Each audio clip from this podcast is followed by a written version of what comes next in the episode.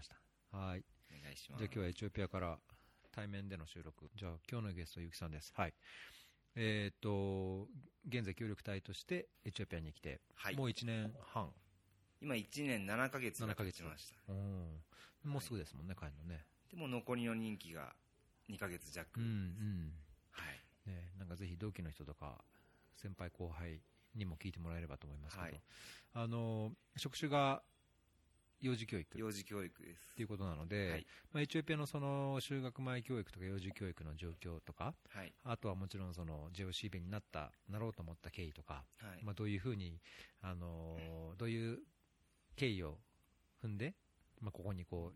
う応募してみよう、お隊員に応募してみようと思ったのかみたいなところも含めて、ちょっといろいろあの経験を聞ければと思ってます。はいお願いします。はい。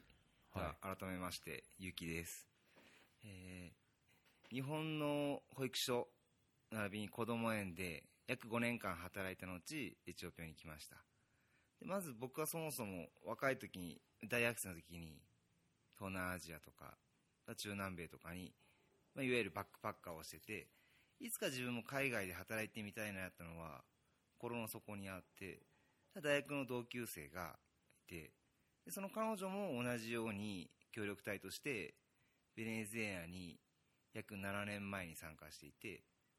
そして彼女は、えっと、東京都のある区のあの公務員なんですけどで現職参加制度っていうものがあるっていうことを知ってで自分も同じ公務員なのでそれを活用できるなと思い園長並びに、えっと、自分が所属する自治体の、えっと、所属長に、えっと、人事の人にお願いをして、まあ、すぐにあの申請が通るわけでもないのでだいたい3年ぐらいかけて手続きが完了して参加させてもらいました。もう僕は国にこだわりはなくてどこでも働けるなら、えっと、海外でいいなと思ってます。ただ僕男なんで例えばイスラム教の国エジプトとかあと例えばヨルダンそういった国はまずそもそも僕は応募ができないんですね。男っていうあの性別の問題で。あれ、幼児教育、男性はいないんでしたっけ？いやいるんです。いやいると思います。ただ今もエクアドル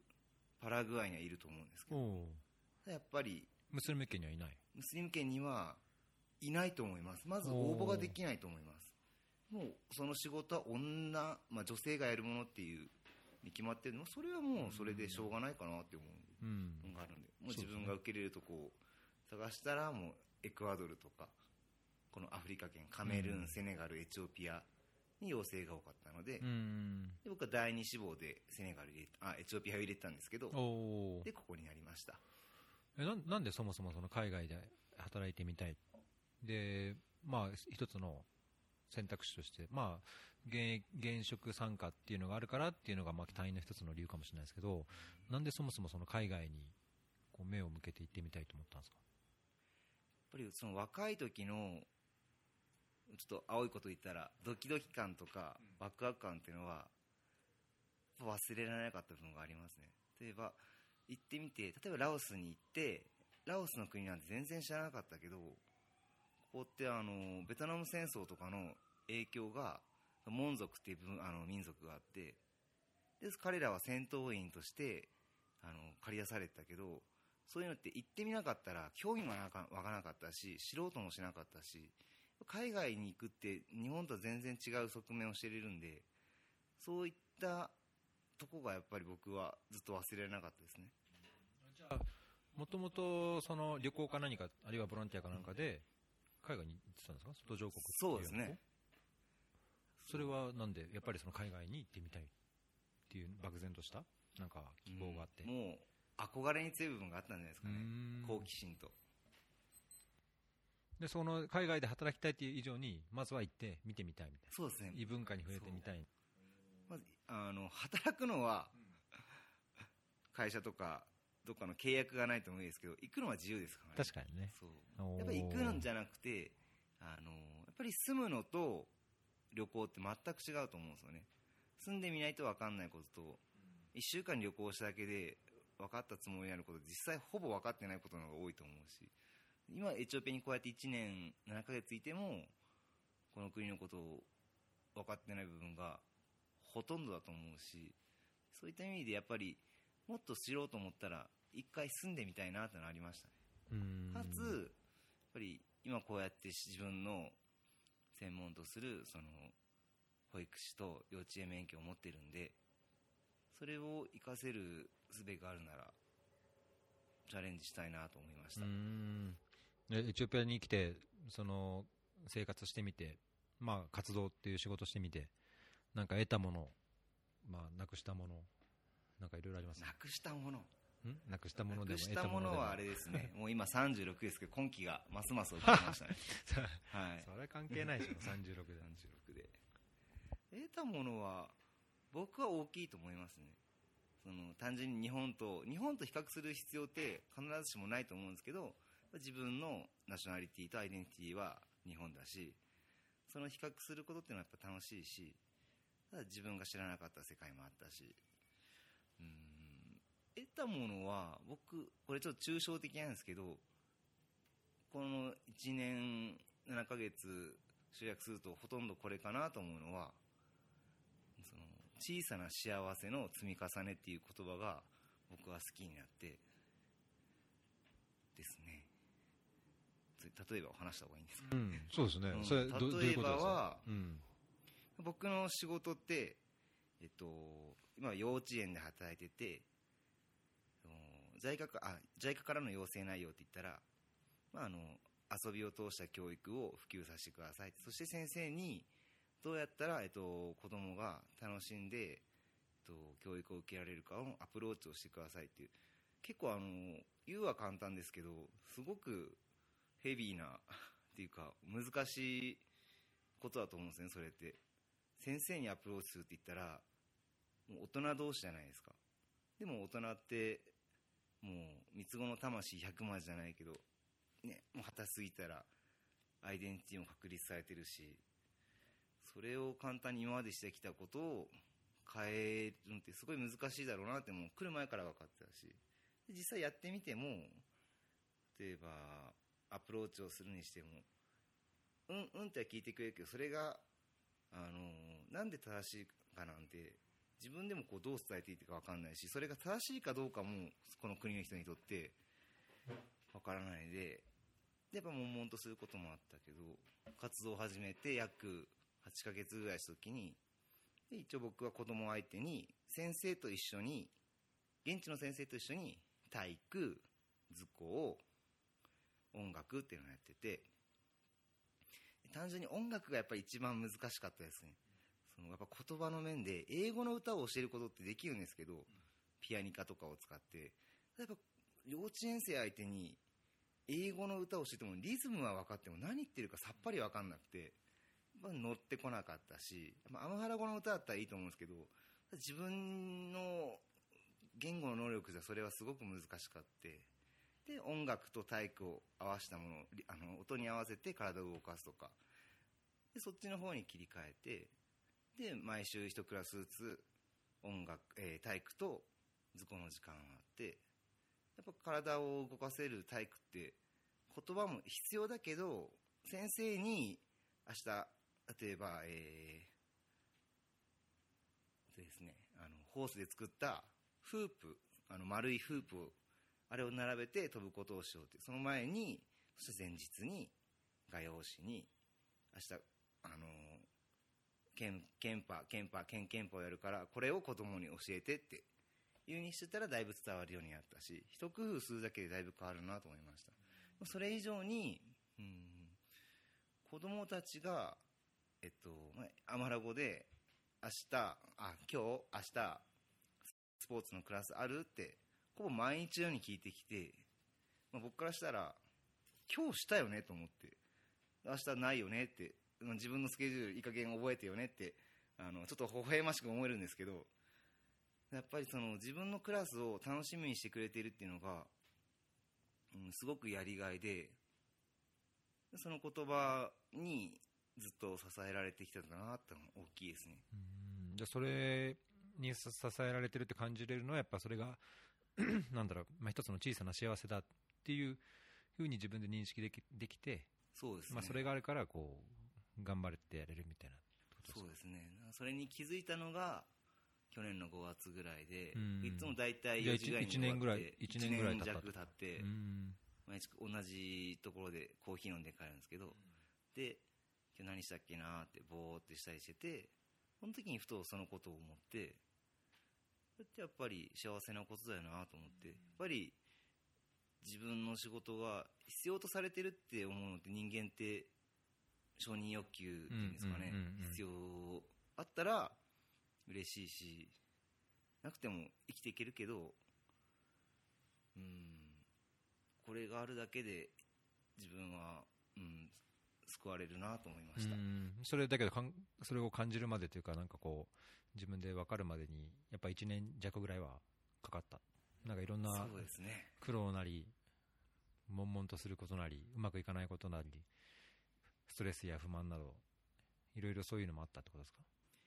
ストレス不満、うん、ありましたね。日本に比べたらやっぱ少ないけどただやっぱりあそうなん日本に比べ日たら少ない。本の方がだいぶストレスフルでしたね、えーえそれは何ですか？親との関係とかってことですか？学校の幼稚園運営とか？うん親にあんまりストレスを感じることないですけど、やっうんぱり僕男なんでこの職場で97%うんうんうん。ぐらいは女性なんですよね、同僚とのやり取りの方が疲れますね。それはなんかあれですか？逆にこうジェンダー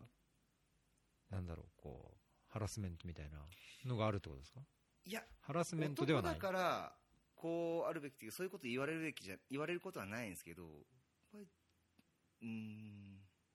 例えば女性って難しいなと思ったのが、うんうんある男性よりかなり平等を求めるなと思って、うん、例えば、まあ、クラスで、まあ、ちっちゃければちっちゃいクラスが子供がちっちゃければちっちゃいほど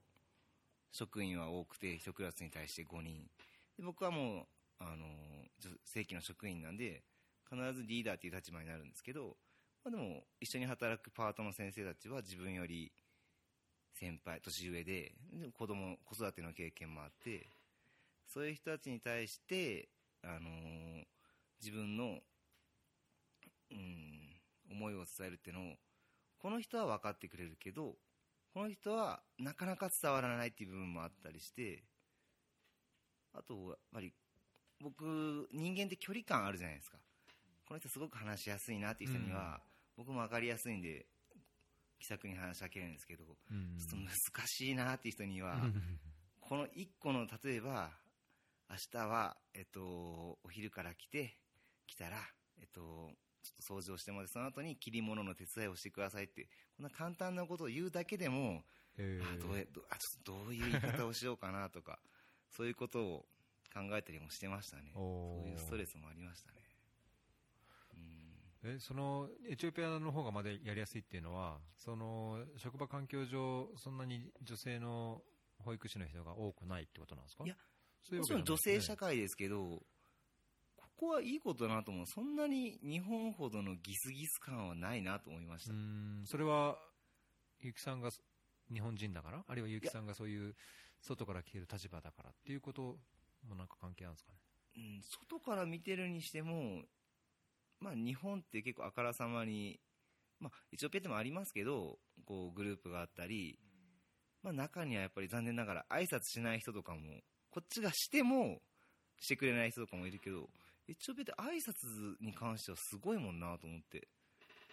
その知らない人にしてもするし、知ってたら、ほぼ間違いなくしてきてくれるしうん、自分もするようにしましたけどう、ん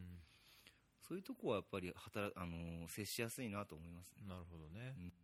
その就学前教育とか、まあ、幼児教育でもやっぱりそれいろんなメソッドがあったりその方針やカリキュラムみたいなものが、まあ、日本でも多分幼稚園によって違うでしょうし地域によっても違いはあるとは思うんですけどその幼児教育っていう制度やシステム体制について、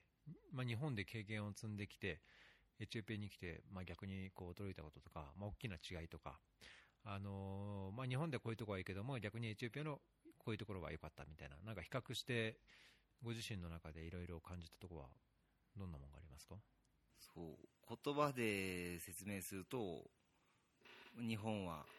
あいや別に中学歌かダンスでも、うん。歌かダンスいやいやいや説明してもらったんですしけど。ないですけど、あのー日本、やっぱりあの遊びを通した教育っていうんですけど、それはほとんどのところで取り入れてると思うんですけど、例えば、かけっこ一つにするにしても、ちゃんとゴールラインがあって、とゴールまでは、まあ、例えば丸いトラックだったら、その丸いトラックの中に入らないで回る。それだけでも立派なルールがあると思うんですよね。で、それをあの、リレーになると、同じチームの子の、自分は赤色チームだ、青色チームだって。それを同じチームの子にバトンをつなぐって、結構簡単に見えてすごい高度なことだと思うんですよね。で、あのー自分だけが、あのーゆっくり、もうめんどくさいから歩くとかも、それで、あのーチームプレートとして、それはしたいしたくないにかかわらず、あのするとは思うんですよね。でそうやって、あの遊びの中で一個ルールを見つける。で、共同作業をするって。で、そういった狙いを持ってやってることが多いと思うんですよね。で、あの絵を描くにしても、あのできるだけ自分が大事にしてたのは、見たものを、体験したものを表現するっていうのがあって、えっと、例えば、さつまいもを植えたことありますか？うん。小学、あ、幼稚園の時になんか芋掘りとかありましたよね。そうですそうですんあん芋掘りって単純に芋を、あのー植えるだけじゃなくてど、うん。植えた後に水やりして。で、あ、葉っぱが終えてきたねと。うん。で、葉っぱが終えてきて、その後に、秋になったら、地面を見てみたら、あのーお芋さんがいたって。そういうのに気づく感性とか、うんその後に芋掘りして、芋掘るってそれだけも楽しいじゃないですかうん。うん。で、その見たものを、えっと、絵にする。その時感じたもの。そういうのが大事だと思うんですけど、うんで逆にちょっと比べると、うん、チョーピア見たことない、見たことないことはないけど、先生がノートに、えっと、絵を、猫の絵を描いて、それに色を塗れ。で、逆に、えっと、犬の絵を板書して、これと同じものを描けって。それはちょっとつまらないだろうなって思う部分もあるし、こんな感じで書くんだよじゃないですか。これを、これを書けこれに書いてみ、うんこういうふうに書いてみろと。そう。ただ、まあ、そこもあるし、ただ、うちの先生が素晴らしいで、今、塗り絵をやってるんですけど、塗り絵、当然、例えば、ね、猫って大抵茶色とか、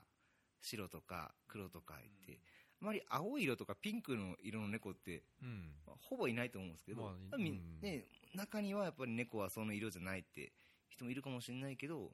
どうやってもそんなにその同じ色ばっかり色ばっかり集められないって言って、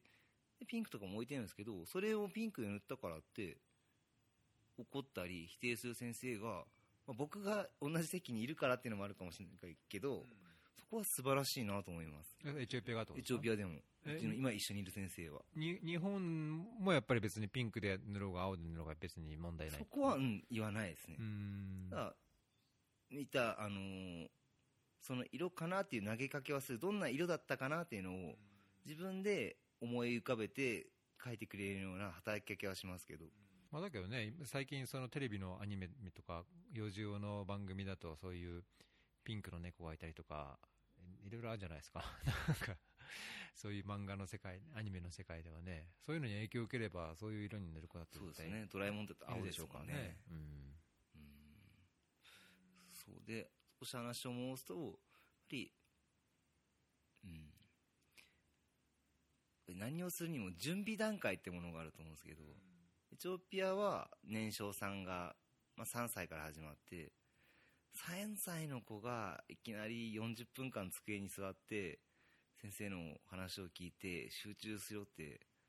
僕は無理だと思うんですよね、うんうん少しずつ時間を追って日本だったら1歳になったら先生の周りに集まってもう椅子なんてもちろんないし畳とかマットの上に座ってでまず一緒に友達といるとか10分15分でいいんで先生が絵本読んでくれたりそういう話に一緒にいるっていうだけでいいと思うんですけど2歳だったらもう少し時間を延ばしてみたりで3歳になったら机に移行するけどそれもそんなに時間を取らないしひたすら板書をするわけでもない。で4歳5歳やったら少し座り方とかえっと先生があの話す時間もあと一つの絵を確認しても40分とか時間は長くなるけどやっぱりその少しずつステップを踏んでると思うんですよね。でそれをいきなり3歳の子にずっとあの座ってあのアムハリックアムハリックってあのあエチオピアの、えーアルファベットなんですけどそれを板書を写すっていうのはすっごいつまんないだろうなと思って。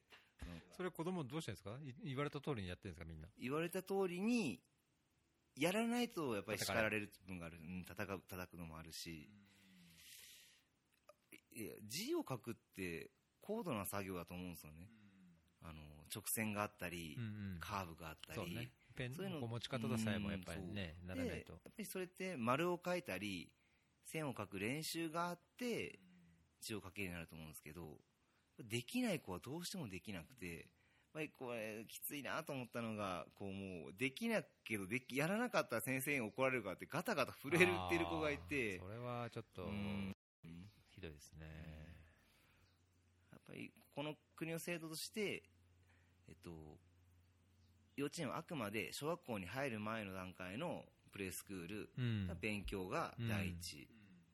そこはもうこの国の制度だし、あのーポリシーがあるのでそこは否定しないけどもう少しやり方があるかなと思って、えー。え日本って幼稚園ってどういうその教育制度上なのか文文科省の制度上あのルール上なのか幼稚園ってどういう位置づけのされてるんですか、同じように就学前の準備段階っていうのはありますけど、うん、字を教えるとかそういうカリキュラムはないんですよ。文字うん、数に興味を持つっていうことは重きを置かれてるんですけどなるほどね、うん、例えば、あのーボールを3個取ってきてとかあえて子供に言って3個っていきなり3個3個2歳の子に言われて分かる子は分かるけど分かんない子は分かんないんですよね。で、えっと、自分たちで色紙を、あのー箱とかに貼ってこれは何の色？青赤とかをそうやって別に試験をするだけでもなく普通の会話の中で問いかけたりで、えっと、数字も同じようにで壁にいろいろ興味づけの貼ったりはするけどで文字を書きなさいっていうようなことは、まあ、やなんかもう超名門の幼稚園とかやってるとこもあるかもしれないですけど、そこまで重きを置いてないですもんね。まあ普通はね普通はなのか分かんないけどうちの子もまあ好きな絵を描いて、まあ、その中に自分で分かる字をなんかぐちゃぐちゃぐちゃ、まあ、特に名前とかねアルファベットなんかでこう書いたりしますけどまあ確かにおっしゃるように字をこう学んでくるっていうのないし上の子は今日本でいう2年生ですけどアルファベット英語の綴りとかも全然ぐっちゃぐちゃなんですよね、まあ、音で覚えててなんかそういうアメリカの教育だと必ずしもスペルが間違っててもいいんだと。いっぱい書いてでその発音を耳で聞いて聞いた通りに自分でまず書いてみてでそのスペルとかも徐々に覚えればいいんだみたいななんかゆゆるいというかあんまその本当ガチガチっと字をこうやってっていうのはなくて本当感性を伸ばす興味を伸ばすっていうのは強い感じがしますよね。特に日本だと女の子って文字に興味持つのが早くて今までクラス持ってた3歳とか4歳の子も5歳もですね特に手紙を書き出したりして友達同士でそしたらやっぱ自分で誰かに手紙を書きたいとか思いを伝えたいとかなったらそれ自発的じゃないですかそしたらやっぱ覚えるのも早いし人にも聞くし文字あのあいうえお表も見るしそういった働きかけがやっぱり大事かなと思います。このなんでこの必要かどうかもわからないものを子供がやるかあんま興味持ってやるかあんまやらないですね。確かにねエチオピアの子は逆にじゃあそういう自発的に字を書いてなんか、まあ、手紙の例もそうですけどそういうのになりにくくなってんのかあるいはそれでもやっぱりある程度くればやってるのかってなんかそこら辺の違いみたいなのはか見ました？うん自発的にはクラス見ても少ないような気も先生が板書を書いてこれを書けっていうのが。じゃあもう本当トップダウンでというかなんかこう考えながら触れながらまあその五感を使って何かこう関心を育みながら勉強するっていうよりは本当もう授業っていう感じでこれを書けっていうのが強い気がしますね。い例えば日本ってよくほら、子供の時、サンタさんに手紙を書いたりするじゃないですか。で、親が、これを書けって、何々が欲しいって書くことないじゃないですか。うん。うん。まあたまになんかいると思いますけどね、そういう親もね、うん。小学生の親でも、なんかこう、こまめに手直しして、立派な作文を書かせるような、ね、親もいるような気がしますけど、そこは、うん、見てて苦しいかなと思いましたね。そじゃあ全体的に見て、やっぱりその教育全体の方針というか、まあ、幼稚園の教育方針っていうのは大きな違いもあるし、まあ、その影響もあってか、その幼児たちのこう反応とかっていうのも日本と比べるとやっぱりいろんな違いがあって、どちらかというとやっぱり日本のそういう幼児教育の方がいいと思うっていう感じですか？やっぱ僕は日本の幼児教育素晴らしいなと思います。あ素晴らしい。あうんどんなところがやっぱりそういう自発性を伸ばすとかそういうところですか？そうですね。そしてやっぱ先のことまで考えて、例えば物事を一つにしなんで、この、これが大事なのかっていうのを、ある程度、先生たちは目的意識を持ってやってると思うんですよね。で、あの、出、あの、出席帳ってあるんですよね。お帳面ブックとかそういう、まあ園によって呼び方違うと思うんですけど、来たら、えっと出席したら今日の、えー例えば今日は1月26日です。26日のところにシールを貼りましょうと。シールはあの出席帳を入れる箱の前に置いてあるので、シールを貼るって、まあ、ね、1歳2歳過ぎたら結構簡単にできるんですけど、ただ毎日、めんどくさくてやりたがらない子もいるけど、やっぱりある程度人間って習慣で生きるようになるじゃないですか。うんで簡単なことから毎日同じことをするって大事だと思うんですよね。そういうのってあのめんどくさくてあのそんな簡単なことができなかったら後々自分であの例えば証拠に上がって自分で荷物を用意するとかそういったことの大前提だと思うんですよね。あのまあ、それをやらされてるって思ったらつまんなくなると思うんですけどそういう目的意識があるっていうのは素晴らしいなと思いますね。あとできるだけ自分のことは自分でやろうって。なるほど。まあ、ね、海外に出たいと思ってきて、まあそういう幼児教育、違った制度も見て、まあそれでも、こう、小さな幸せがあると、こう、まあやりがいもあって、いいとは思うんですけど、まあ海外で生活して、まあ特にそういう、まあ、ボランティアも含めて、国際協力とか開発協力やると、どうしてもやっぱりその現実、思った以上に現実が難しかったりとか、まあ、人間関係も難しかったり、生活環境や社会的、文化的な困難なところもあって、まあ、こう、ずいぶん疲れちゃう人とか、バーンアウトしちゃうようなことある人もいますけど、まあ、隊員の中でもやっぱりね、バーンアウトしちゃって人、人気短縮して帰る人もいれば、どうも活動がうまく進まなくて、常にやっぱりこう、自分の中でこう、悶々としたものを抱えてしまうような方もいると思うんですけど、結城さんはなんかこう、自分がそういう壁にぶつかったり、なんか、バーンアウトしそうな時に、どういうふうにして発散したとか、あるいはこういうことすることでバーンアウトを避けてこれたとか、なんかそういう、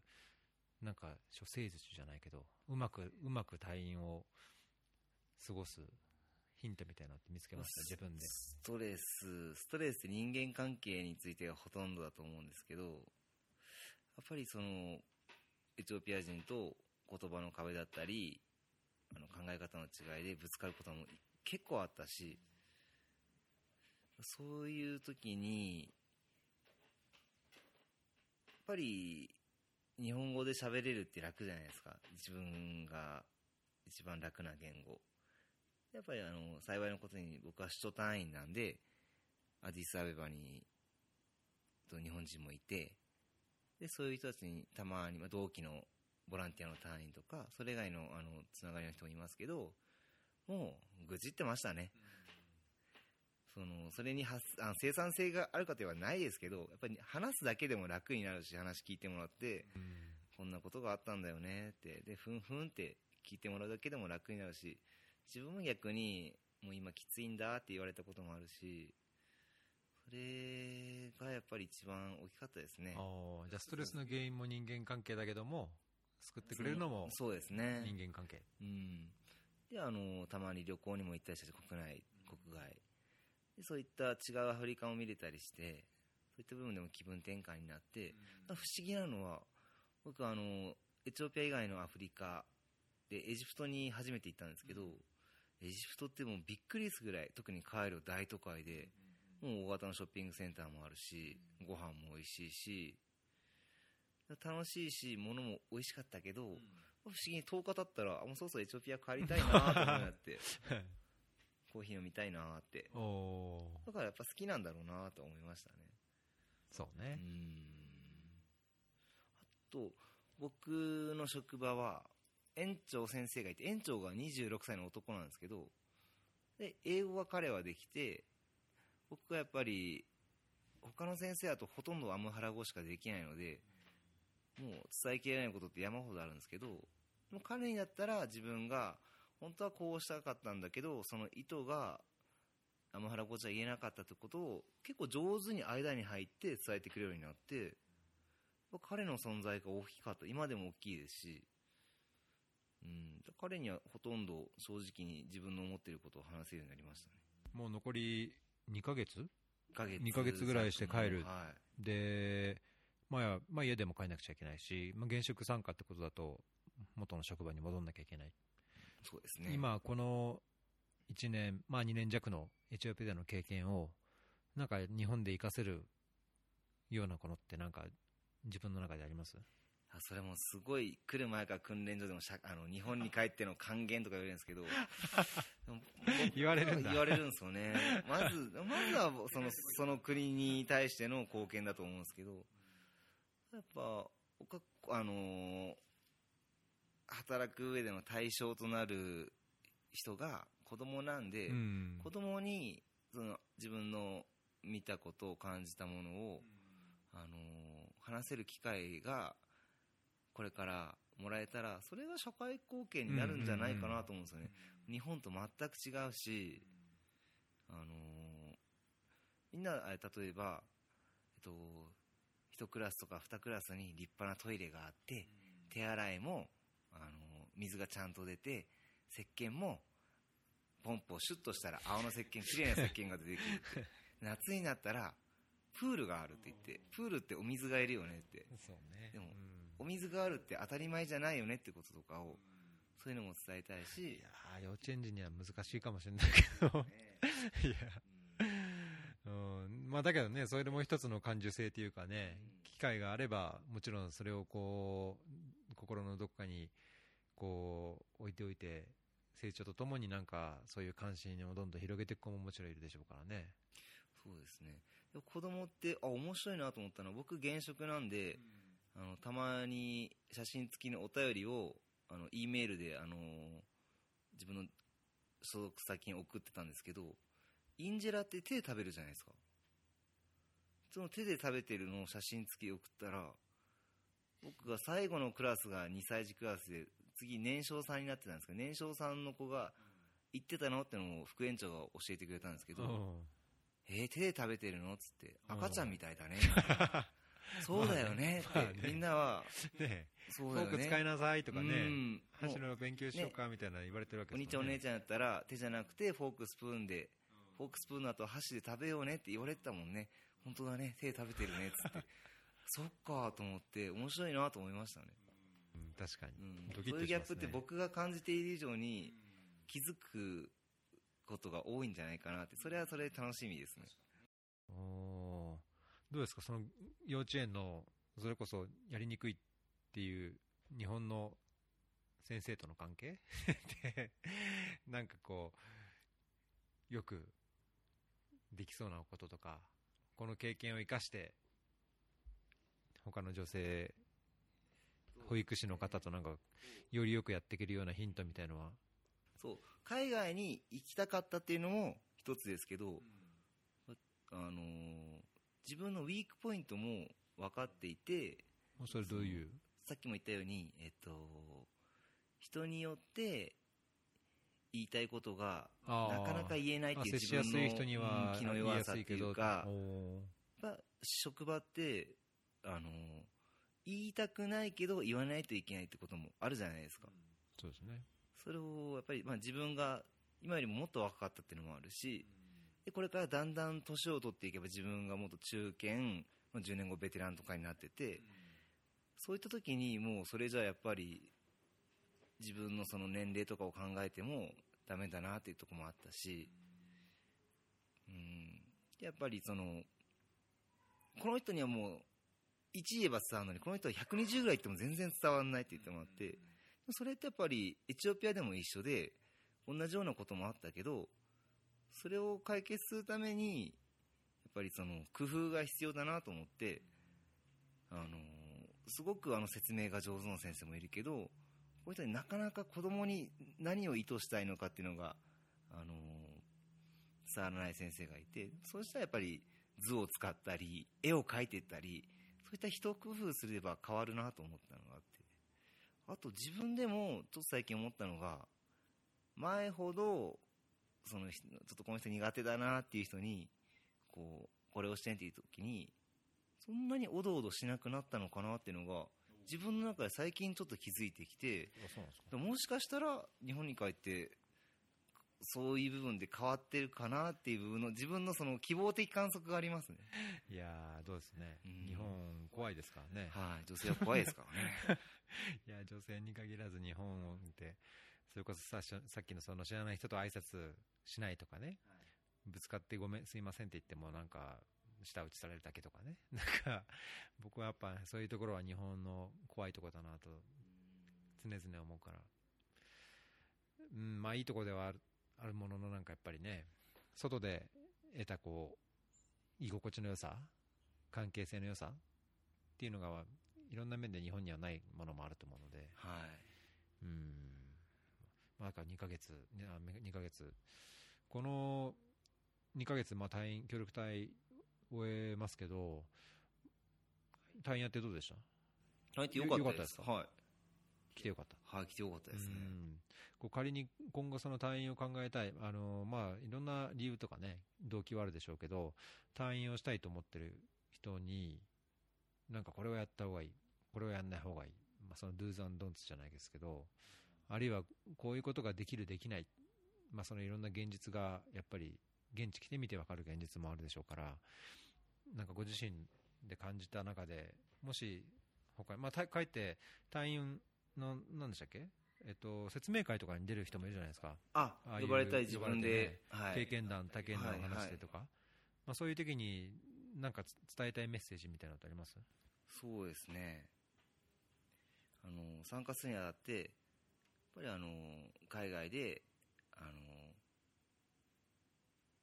貢献したいっていう思いを持った人がほとんどだと思うんですよね。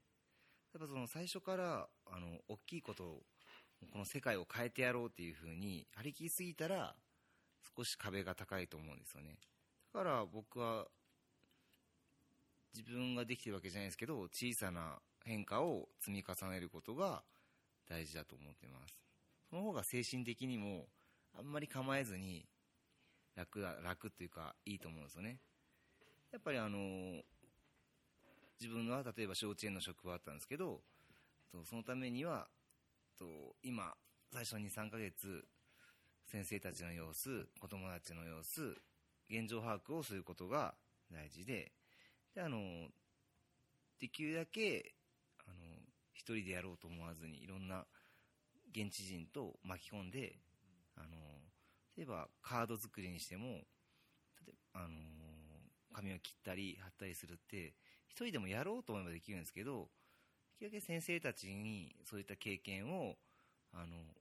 押し付けはしないですけど一緒にやろうって言ってその自分たちが作ったものこういったやり方があるっていうのをあの少しでも残ればいいなと思ってあの先生たちを巻き込んできました。であと知ってはいけないってことは別にこのボランティアとかに限らずあの日本の評判を落とすようなことはしない。するべきじゃないかなと思います。世界共通で。例えばポイ捨てをするとかあの人をあのあの言い合いにあることはあると思うんですけど強く罵る、まあ、使っちゃいけない言葉を使って。そういうのには気をつけてきたし、あのできればそうしてほしいなと思ってます。そうっすか。いや日本帰るともうあれですよ。日本帰ってもコンビニでエロ本が買えないかもしれないですよ。そうみたいですね。全然話が急に違いますけど。うん。なんでなんでしょうね。そのオリンピック人目を気にするその人目っていうのはそのよその国の人に対して人目を気にしすぎるのかなと思うんですけど。いやなんかその僕もそどそれがそもそもどういう理由でなのかっていうのをなんか見たような見てないようなのでなんか一部ではラグビーのワールドカップがあってもう2019人が。年すぐですね、うん。人がいっぱい来るとか、まあ、外国人旅行者もいっぱい増えてとか,、まあ、なんかそういう公共の場にみたいなのをなんかどっかでちらって見たんですけどなんか僕はそれだったら本当にそういう理由であるんであれば単なるどっかのコンビニのエロ本以上にその電車のつり革とか一部の広告のなんかひどい、まあ、日本語が読めなければ分かんないもんもあるとは思いますけど。ー言葉での表現ですうよね、ん。まあ、写真とかも含めてね、まあ、なんかそういう、まあ、その理由がそうであれば、なんかそういうところも含めて、コンビニのエロ本だけじゃなくて、なんか全体的なそういう、なんだろう、社会風俗的なところを考えるべきじゃないのかなと思うけど、まあ、別にあったらあったでも、うん、いいのかなっていう気持ちもなくはないんですけどね、まあ、電車の中の僕、つり革は基本的に好きじゃないんで、ああそうなんですね、うんなんか、まあ、どうせだったらエロ本撤去するなら釣り革変えてくれよとかって、まあ、思うんですけど。確かに見てそのその外国人向けだけじゃなくて日本人でもあれ見て嫌な気持ちになる人はいや、いると思う。だって、いっぱいいると思うんですけどうん僕、嫌ですよ、やっぱりなんか。特に子供がいたりしてそんな電車で、特に満員電車でなんかこう上見た時になんかこう、こんなんなんか見たくないなっていう。まあ、別にそれは性的なものだけじゃなくて、そういう、なんだろう、週刊誌的な、このね、ゴシップ的なゴシップ的なやつとか、まあなんかね、まああと、なんか以前ツイートで見たんですけど、日本の電車に乗るとみんな、女は毛を抜け毛を抜け、男は毛を生やせ毛を生やせみたいな、あー。広告がね、脱毛、とかサロンみたいな無駄毛、そう、うん無駄毛処理とか、まあ、それはそれではいいですけど、まあ、こうあんま電車広告っていまいち、なんか個人的にそうですね、うん、心地がいいもんじゃないから。帰ったらそのが現職として教員に戻って、その保育士をずっと続けるつもりなんですか？もうこの経験を生かしてとかもともとその海外で働きたいっていう思いがあったのであればこれを生かして例えばそういう幼児教育のこう専門家というかそういうの途上国のそういう開発事業に携わるような道に進みたいと思うのかあるいはなんかそういうアフリカにとかあるいはそういう専門分野にとか外で出たいとかっていう今後のライフプランみたいなのなんか変わりました来てもうそれは現在進行形で迷い迷い中ですね。じゃあ必ずしも別に日本でどうしてもやりたいってわけではない。あちこちやりたいものはいろいろあって。ありますね。あるし今からもっと迷うんじゃないかなと思います。日本に帰ってちょっとギャップを感じることもあるだろうし。今36であと4年したら4年したら40になるんですけど僕の中ではその30歳40歳っていうのを年齢で必ずしも区切り必要はないけど一つの区切りになるんじゃないかなと予想してて30になる前に自分をこうやって僕はいい仕事だと思ってるし保育士とか幼稚園の先生って自分も向いてると思うしある意味一生の仕事だなと思ってます。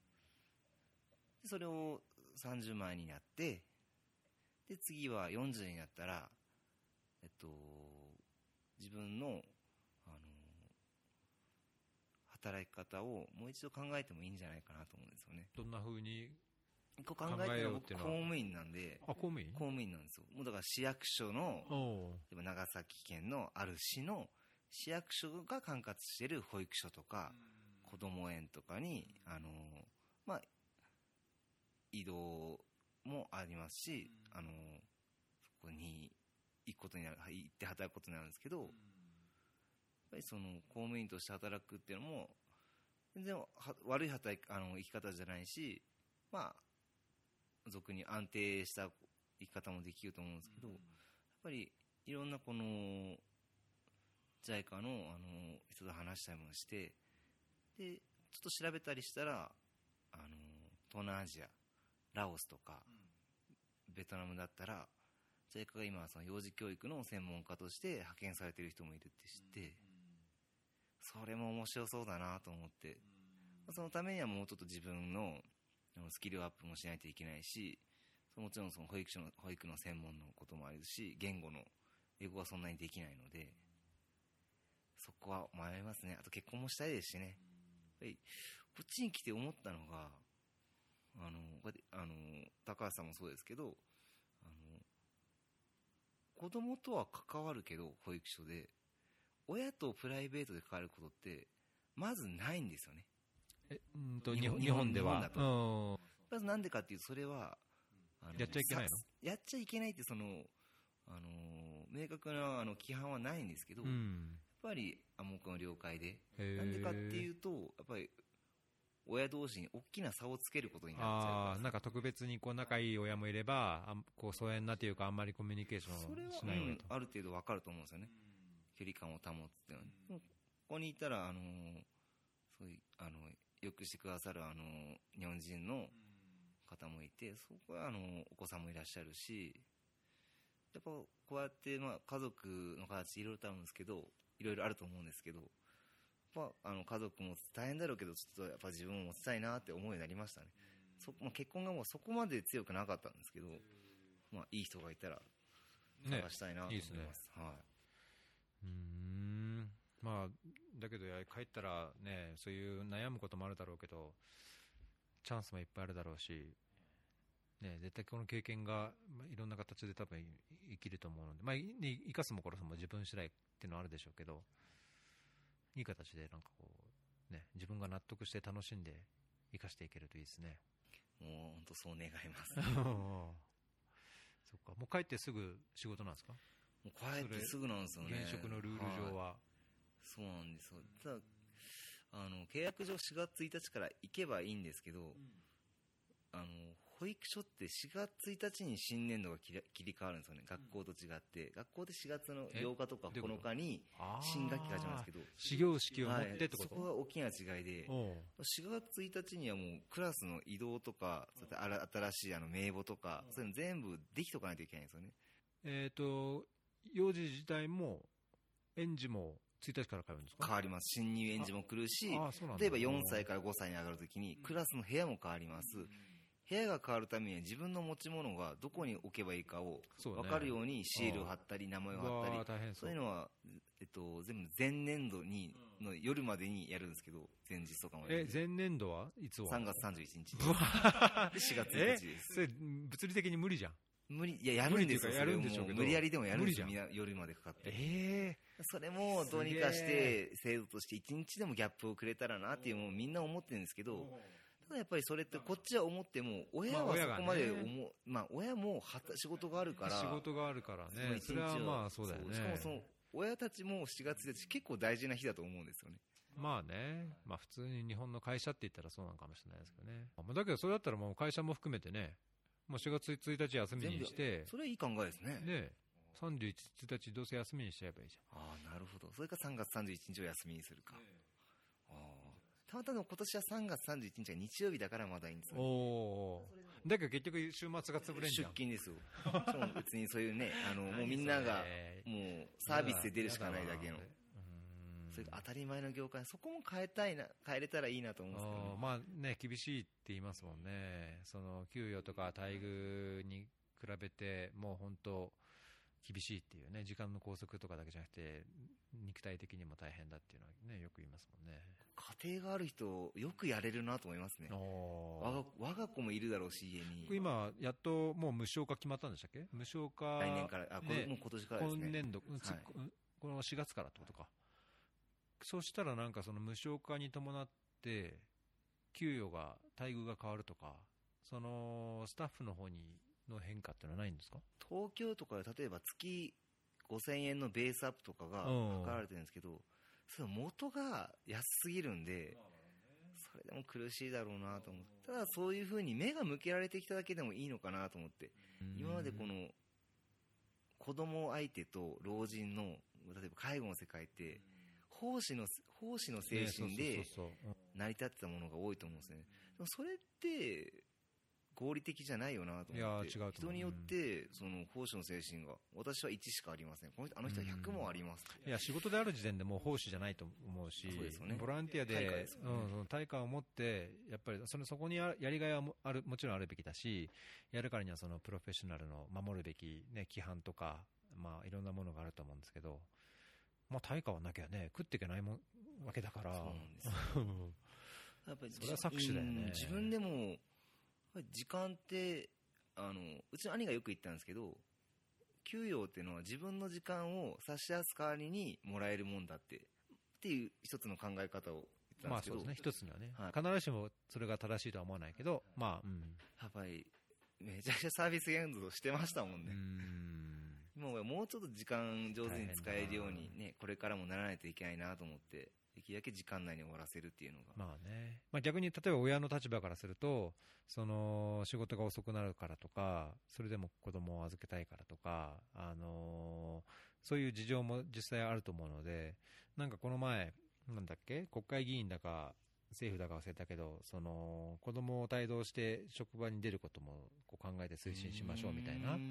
のがあって、そのそれが出された後に多くの人が、いや、そんなの求めてるわけじゃないんだと。子供連れて仕事をしたいんじゃなくて、安心して子供をいつでも預けられる環境を欲しいんだからっていうのを、やっぱりいろんな人が言ってたんですよね。まあ、それ、ごもっともだし、それって、例えば病児保育も含めて、あのー、同じだと思うんですけど、その時間外での、その、なんだろう、保育とか、も含めてやっぱりそういう人数ってどんどん高まってると思うんですよね。ですよねであれば、そういうニーズがあるんであれば、そこにちゃんとお金を向けて、そういう組織やあのスタッフに対して、ちゃんとした待遇をこう、ね、持って、制度作りをしていくっていうのが一つだから、もう必ずしもこう無償化しますとか、あのー、子供を連れての働いてもいいですっていうの、それってちょっと違うんじゃないかなっていうの思っちゃうんですけどね。違和感はありますよね。ぱりそのどの仕事でもあの大変だし疲労っていうのはするしやっぱりこういった対人職っていうじゃないですかねあの看護師とかも含めてそういう人が少し心のゆとりが持てるようになったらももっと、まあ、今が悪いっては思わないですけどもっと子供にもおおらかにというかいいものを与えられるんじゃないかなってありますね。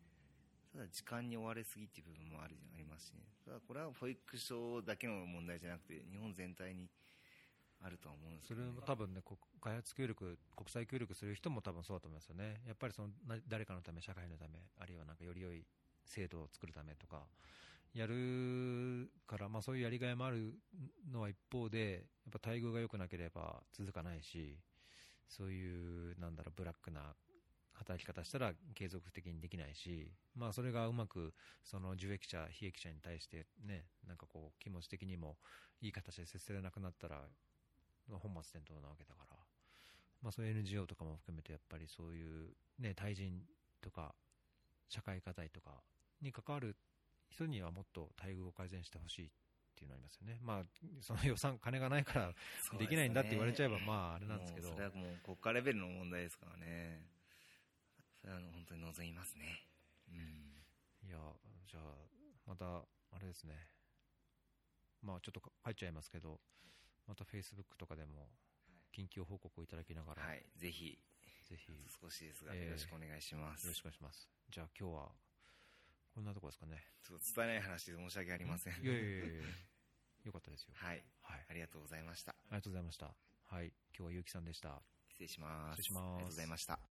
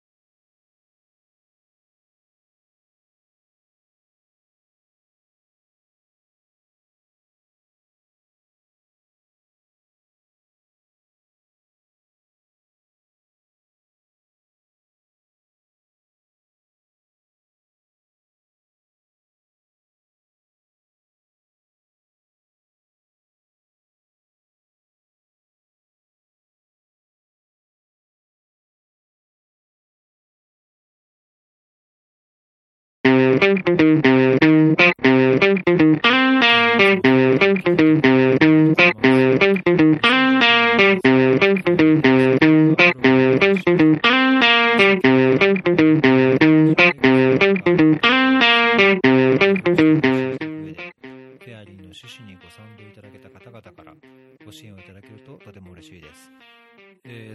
特典として2019年1月より運営を始めたフェアリーの Slack コミュニティにご参加いただけます。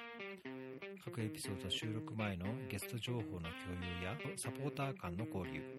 イベントへの優待価格や優先参加など今後も特典を増やしていきたいと思っています。ぜひよろしくお願いします。